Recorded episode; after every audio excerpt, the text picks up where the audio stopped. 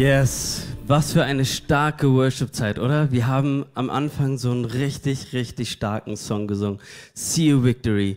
Und das steht über allem. Wir werden heute durch so ein paar Themengebiete durchgehen, die sich nicht so anfühlen wie Victory, I can see a victory. Aber zu dem Sieg gehört auch in gewisser Weise ein kleiner Kampf dazu.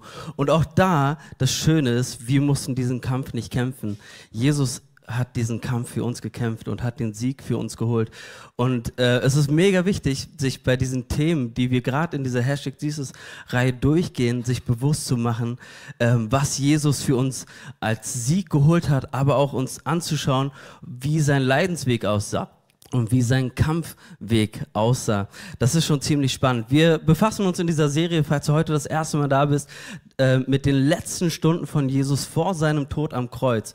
Er hat äh, siebenmal geblutet, bevor er am Kreuz gestorben ist. Und jedes einzelne Mal hat eine ganz besondere und mega wichtige Relevanz für unser Leben. Letzte Woche hatten wir auch die Predigt zur Heilung, ähm, wo wir gesehen haben, wie sein Blut für uns zur Heilung wird und wie seine Wunden uns zur Heilung wird. Und das ist mega, mega stark. Und wir haben die Serie damit angefangen, wie Jesus im Garten Gethsemane sitzt und Blut schwitzt. Also es geht schon sehr ans Eingemachte, aber es ist mega, mega wertvoll, auch sehr herausfordernd, aber sehr, sehr wertvoll, sich damit auseinanderzusetzen.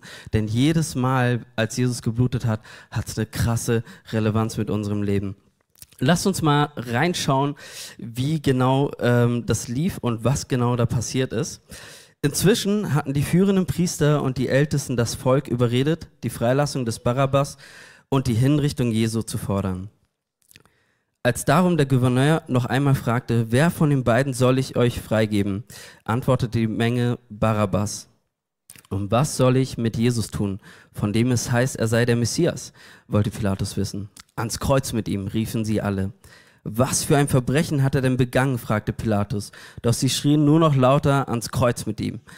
Pilatus sah, dass er nichts erreichte. Im Gegenteil, der Tumult wurde immer schlimmer. Er ließ sich Wasser bringen, wusch sich vor den Augen der Menge die Hände und sagte, ich bin unschuldig am Tod dieses Mannes. Was jetzt geschieht, ist eure Sache.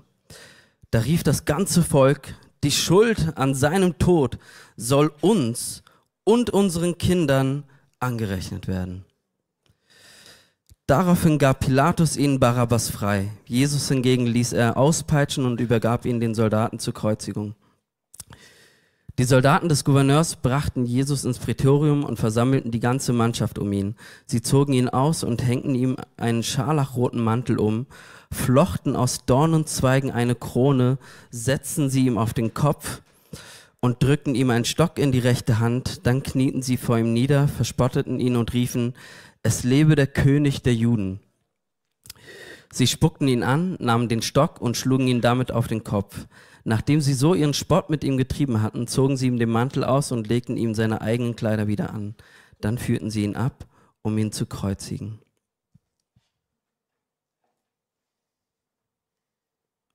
So oder so ähnlich sah die Dornkrone aus, wahrscheinlich etwas kleiner, damit sie auch auf einen Kopf eines Menschen passt, aber das war ähm, so das Mittel der Wahl, was sie genutzt haben, um ihn zu verspotten, um Jesus zu verspotten.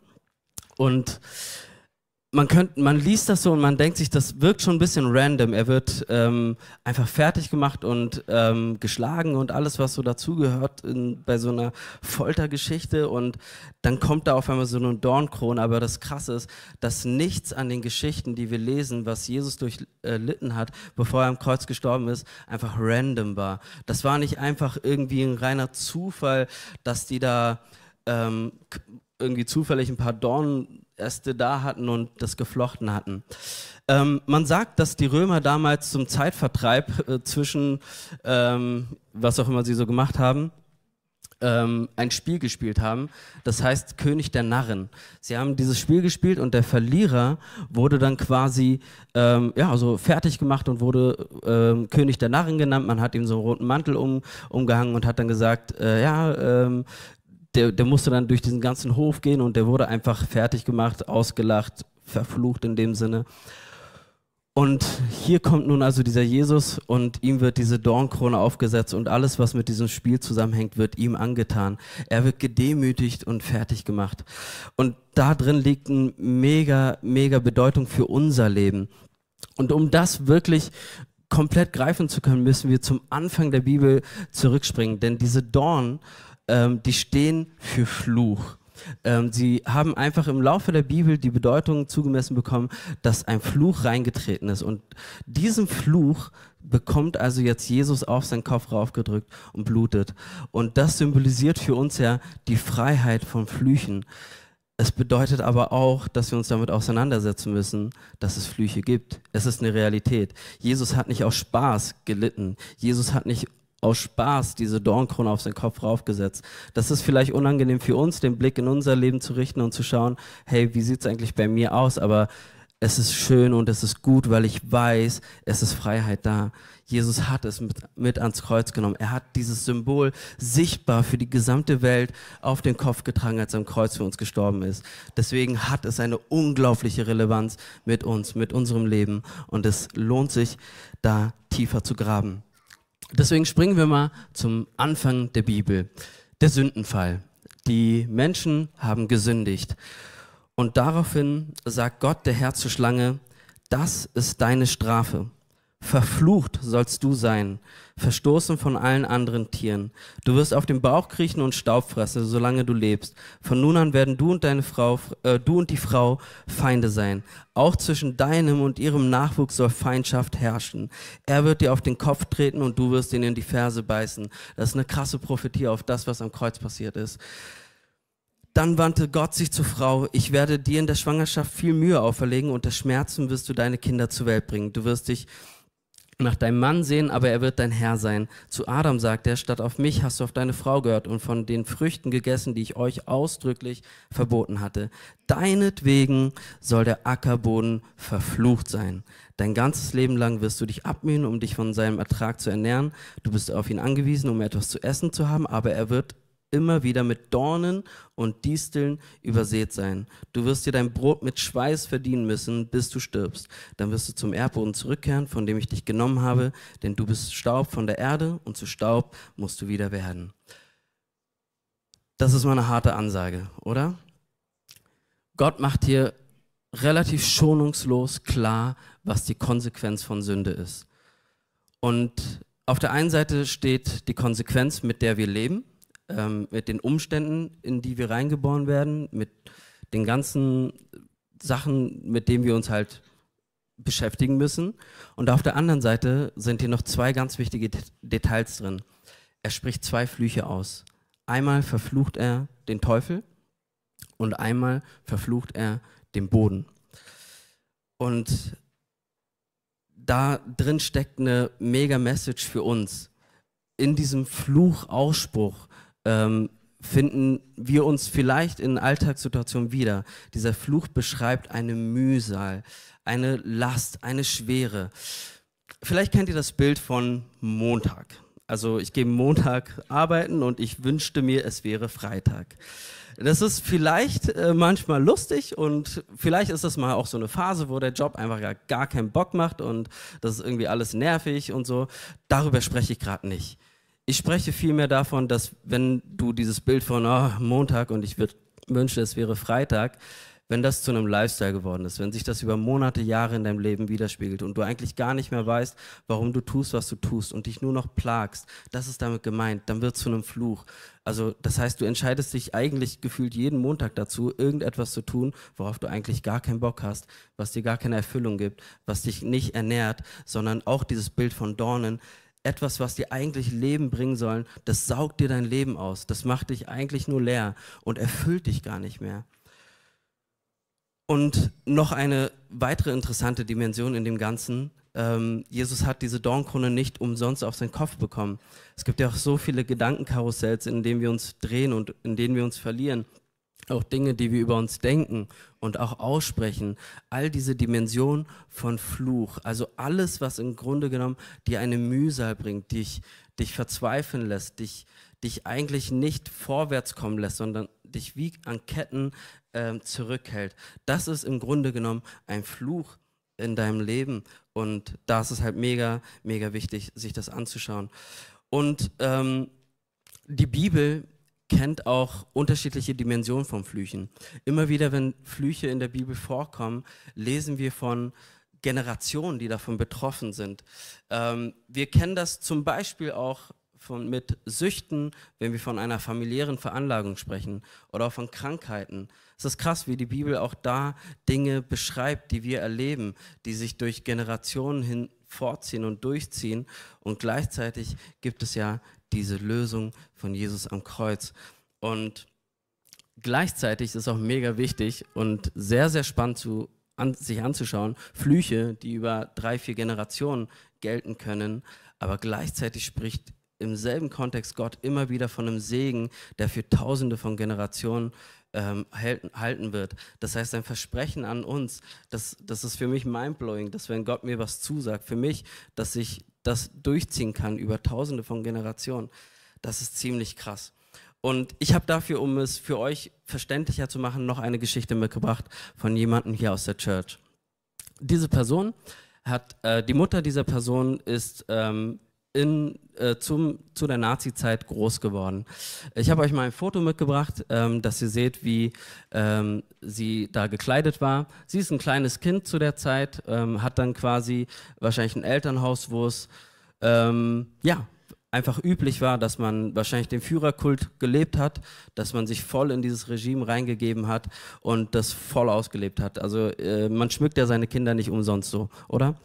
Und ähm, da geht eine ganz große Dimension auf von dem, wo Gott immer wieder in der Bibel auch ähm, auch einfordert und auch sagt, hey, stellt mich an erste Stelle. Und auch hier wird schon eine Dimension vom Fluch auch sichtbar. Ähm, nur weil du einmal irgendwie was verkackt hast, ziehst du jetzt nicht einen Fluch auf dein Leben. Es geht um einen Lifestyle, den du lebst. Ein, ein Rebellieren gegen Gott und, und das die ganze Zeit. Also du willst da gar nicht raus. Du entscheidest dich bewusst für einen Lifestyle, wo du dich gegen Gott stellst. Und das hat Konsequenzen. Ähm, das Mädchen wurde groß, hat Krebs entwickelt, hat einen Sohn bekommen und oder mehrere Söhne und ähm, sie ist gestorben, als äh, der junge Mann ein junger Mann war, als er jugendlich war. Und er selbst, als er dann groß geworden ist, äh, hatte dann drei Kinder und ähm, hat dann selbst festgestellt, dass er so Polypen entwickelt hat, die dann auch darauf sprechen, dass es ein Darmkrebs sein kann, so wie das, woran die Mutter gestorben ist. Und das Besondere ist, dass das jetzt nicht einfach so sich weitergezogen hat, sondern mit einer bewussten Entscheidung für Jesus entscheiden wir uns ja auch für Jesus. Dieser junge Mann hat sich bekehrt, als er ein junger Erwachsener war und mit dieser Entscheidung kam die Entscheidung für Segen. Raus aus dem Fluch, rein in den Segen. Und als das so aufgebrochen ist mit diesen Polypen, kam natürlich die Angst hoch, okay, was ist, wenn dieser Krebs da ist? Was ist, wenn sich dieser Fluch in diesem Sinne sich weiter verbreitet? Und dann auch noch mit Blick auf die drei Kinder, wie könnte das sein, ob die auch dazu veranlagt sind. Es wurden Tests gemacht und das ist mega spannend, weil das schon in gewisser Weise eine hohe Wahrscheinlichkeit hat, wenn man drei Kinder hat, dass wenigstens eins dieser Kinder diese Veranlagung mitnimmt. Und wisst ihr was, der Fluch ist gebrochen keins der Kinder nimmt das für sich mit. Und das ist einfach dieses unglaubliche Versprechen, das wir haben, dass wir wissen, okay, hey, wir leben in einer gefallenen Schöpfung und wir leben in, einer, in, einer, in einem Umfeld, was von Mühsal und von Krankheit geplagt ist. Aber gleichzeitig haben wir auch dieses Versprechen, dass der Fluch gebrochen ist. Meine Entscheidung für ein Leben mit Jesus ist eine Entscheidung für Segen. Und nicht jede Unfreiheit in meinem Leben ist jetzt gleich irgendwie ein Fluch. Aber es lohnt sich, den Blick tiefer zu gehen. Den Blick tiefer zu gehen, nicht nur für mein Leben, sondern in dem Bewusstsein für die Generationen, die nach mir kommen. Ähm, es gibt im Alten Testament diese Stelle mit den Israeliten, die sollen ins verheißene Land kommen und sie kommen dorthin und Gott ähm, schickt sie in ein Tal zwischen zwei Bergen. Und in dieser Geschichte versucht Gott genau diese Prinzipien, die ich euch versucht habe näher zu bringen, auch dem Volk Israel nochmal näher zu bringen. Du hast die Wahl, meine Entscheidungen haben eine Konsequenz. Klingt nicht schön, mag ich nicht mir selbst zuzusprechen, aber das ist so. Wenn ich Mist baue, hat das eine Konsequenz. Und wenn ich das immer und immer wieder tue und gar nicht, gar keinen Bock habe, umzukehren und gar nicht das irgendwie in Ordnung bringen will, dann hat das eine weitere Konsequenz, die diese Dimension vom Fluch annehmen kann. Und das ähm, versucht ähm, Gott hier dem Volk Israel klarzumachen. Damals errichtete Josua auf dem Berg Ebal einen Altar für den Herrn, den Gott Israels. So hatte es Mose, der Diener des Herrn, den Israeliten in seinem Gesetzbuch befohlen. Es sollten Steine verwendet werden, die man nicht mit dem Meißel bearbeitet hatte. Die Israeliten brachten dem Herrn auf diesem Altar Brand- und Friedensopfer dar. Dann schrieb Josua in Gegenwart des Volkes die Gesetze von Mose auf die Gedenksteine. Die levitischen Priester standen bei der Bundeslade des Herrn. Auf beiden Seiten der Bundeslade hatte sich das ganze Volk versammelt. Israeliten und Ausländer, auch die führenden Männer, Richter und Beamten. Sie alle waren der Bundeslade zugewandt. Die eine Hälfte des Volkes stand mit dem Rücken zum Berg Garizim, die anderen zum Berg Ebal. Mose hatte befohlen, dies zu tun und das Volk zu segnen, sobald es im, La im Land Kanaan angelangt war. Das äh, Josua las das ganze Gesetzbuch von Mose vor, auch die Segensverheißungen und Fluchandrohungen. Nicht ein Wort ließ er aus. Die ganze Gemeinschaft der Israeliten, alle Männer, Frauen und Kinder und auch die Ausländer in ihrer Mitte hörten es Wort für Wort. Ich mir, boah, krass, ist das crazy. Da sind einfach zwei Millionen Menschen ungefähr in so einem Tal und ähm, hören quasi so das gesamte Gesetzbuch. Das machen wir heute auch. Ich habe heute fünf Stunden bekommen. Nein, Spaß. Okay. Ähm, nein, also ich lese jetzt nicht alles vor, aber ähm, ähm ich, ich musste erstmal ein bisschen auf Exkursion gehen, um, um, zu um zu greifen, was da genau passiert ist. Weil ich als Stadtkind, ich kann mir das nicht vorstellen. Also könnt ihr euch das vorstellen, so zwei Berge und dann stehen da so zwei Millionen Menschen. Ich musste erst in Urlaub fahren, um das zu checken. Ich habe euch da ein paar Bilder mitgebracht.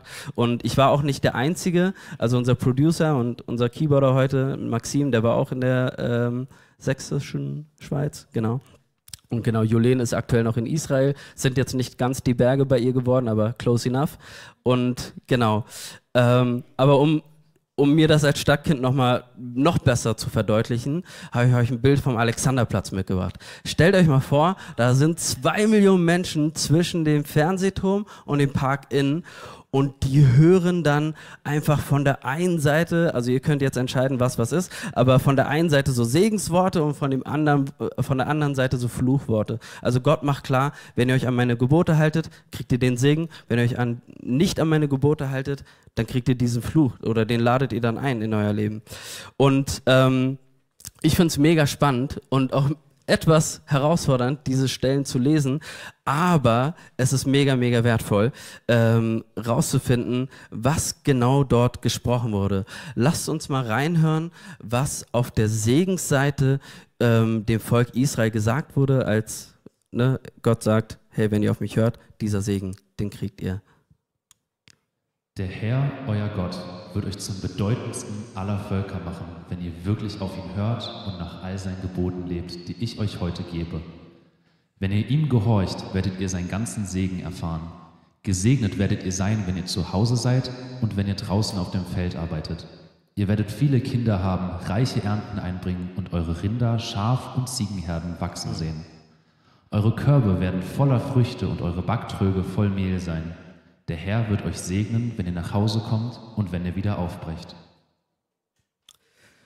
Das ist doch mal mega cool, oder? Also auf dieser einen Seite sehen wir die gesamten Segensauflistungen, ja, Gott spricht dem Volk erstmal wer zu. Er sagt ihnen erstmal, wer ihr seid und was für ein Standing ihr haben werdet. Mega cool. Er sagt ihnen auch, hey, ob du zu Hause bist, ob du arbeitest, egal was ist, du wirst gesegnet sein.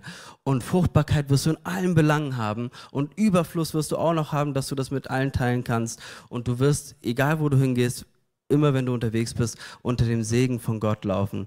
Mega, mega krasses Versprechen. Und da sagt er, wenn ihr wenn ihr euch an meine Gebote haltet, dann ist euch dieser Segen sicher. Und da würde man ja sagen, ja logisch, wenn ich das so höre, dann will ich, würde ich mich ja dafür entscheiden. Aber Gott sagt auch, okay, pass auf, wenn ihr euch nicht nach meinen Geboten richtet, dann passiert Folgendes. Wenn ihr aber nicht auf den Herrn, euren Gott, hört und nicht all seine Gebote und Ordnungen befolgt, die ich euch heute gebe, dann wird sein Fluch euch treffen. Verflucht werdet ihr sein, wenn ihr zu Hause seid und wenn ihr draußen auf dem Feld arbeitet. In euren Körben werden keine Früchte und in den Backtrögen wird kein Mehl sein. Ihr werdet keine Kinder bekommen Eure Felder werden Missernten bringen und eure Rinder, Schaf und Ziegenherden werden dahinschwinden. Verflucht werdet ihr sein, wenn ihr nach Hause kommt und wenn ihr wieder aufbrecht. Der Herr wird euch ins Unglück stürzen und alles misslingen lassen, was ihr euch vornehmt. Er wird euch in die Verzweiflung treiben. Ihr werdet bald zugrunde gehen und umkommen, wenn ihr euch in eurer Bosheit von ihm abwendet. Der Herr wird euch die Pest schicken, bis keiner von euch mehr in dem Land lebt, was ihr jetzt einnehmen sollt. Er wird euch mit Schwindsucht, Fieber und Entzündung plagen. Euer Getreide vernichtet er durch Dürre und Pilze. Das Unheil wird euch bis in den Tod verfolgen. Das ist mal eine heftige Liste, oder? Ähm, es lohnt sich, diese Liste mit Blick aufs eigene Leben einfach nochmal anzuschauen und zu scannen, hey, wo stehe ich da eigentlich? Ähm, was passiert in meinem Leben äh, und wie wirkt sich das eigentlich so aus auf meinem Leben? Und was mega spannend ist, und man sieht das ja hier schon so ein bisschen, der Berg auf der rechten Seite äh, mit den Segenssprüchen, der ist ein Ticken niedriger und es sind auch irgendwie weniger Segenszusprüche da. Und auf der anderen Seite ist dieser Berg irgendwie so verhältnismäßig etwas größer äh, und es sind auch noch mehr Fluchsprüche. Es ist tatsächlich ziemlich spannend. Gott widmet hier in, dieser, in diesem Segen- und Fluchzuspruch 14 Verse für Segen und 53 für Fluch. Was will er uns eigentlich damit sagen? Auf allen Ebenen kommuniziert er uns, hey, ihr habt Segen und ihr bekommt das, wenn ihr zu mir haltet, aber das sind die Konsequenzen. Und die Konsequenzen, die sind nicht irgendwie wegzureden, die sind echt nicht easy. Aber er macht hier auf so vielen Ebenen klar, hey, das fühlt sich vielleicht an wie so ein Ungleichgewicht, wie so ein, wie so ein Ding der Unmöglichkeit, aber genau das ist ihm auch bewusst. Er sagt, hey, ich weiß, das ist mega schwer, sich an alles zu halten, was äh, ich von euch verlange, aber das müsst ihr auch nicht. Ganz am Anfang, bevor alles vorgelesen wurde, bevor diese Fluchsprüche gesprochen werden, lässt er auf diesem Berg einen Altar bauen. Ein Altar zum Schla für Schlachtopfer und für Friedensopfer. Gott war bewusst, dass es uns mehr als unmöglich sein wird, alle seine Gebote zu halten.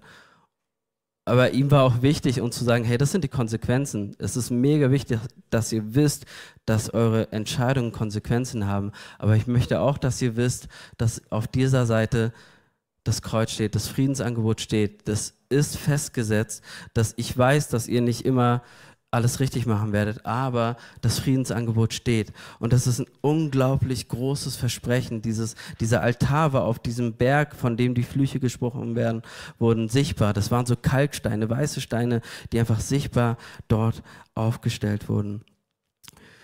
Und auch hier, ich möchte dir auch keine Angst machen. Es gibt auch Flüche, die nicht treffen. Auch da ist die Bibel sehr klar. Was gesegnet ist, kann nicht verflucht werden. Auch da gibt es so viele Geschichten von dem Volk Israel, wo andere versucht haben, sie zu verfluchen und es hat nicht funktioniert. Es wurde immer zum Segen. Und auch da mach dir bewusst, unter welchen Segen du gestellt wurdest, unter welchen Segen du gestellt bist und bleib da. Stell dich jeden Tag neu unter den Segen und entscheide dich jeden Tag neu dafür.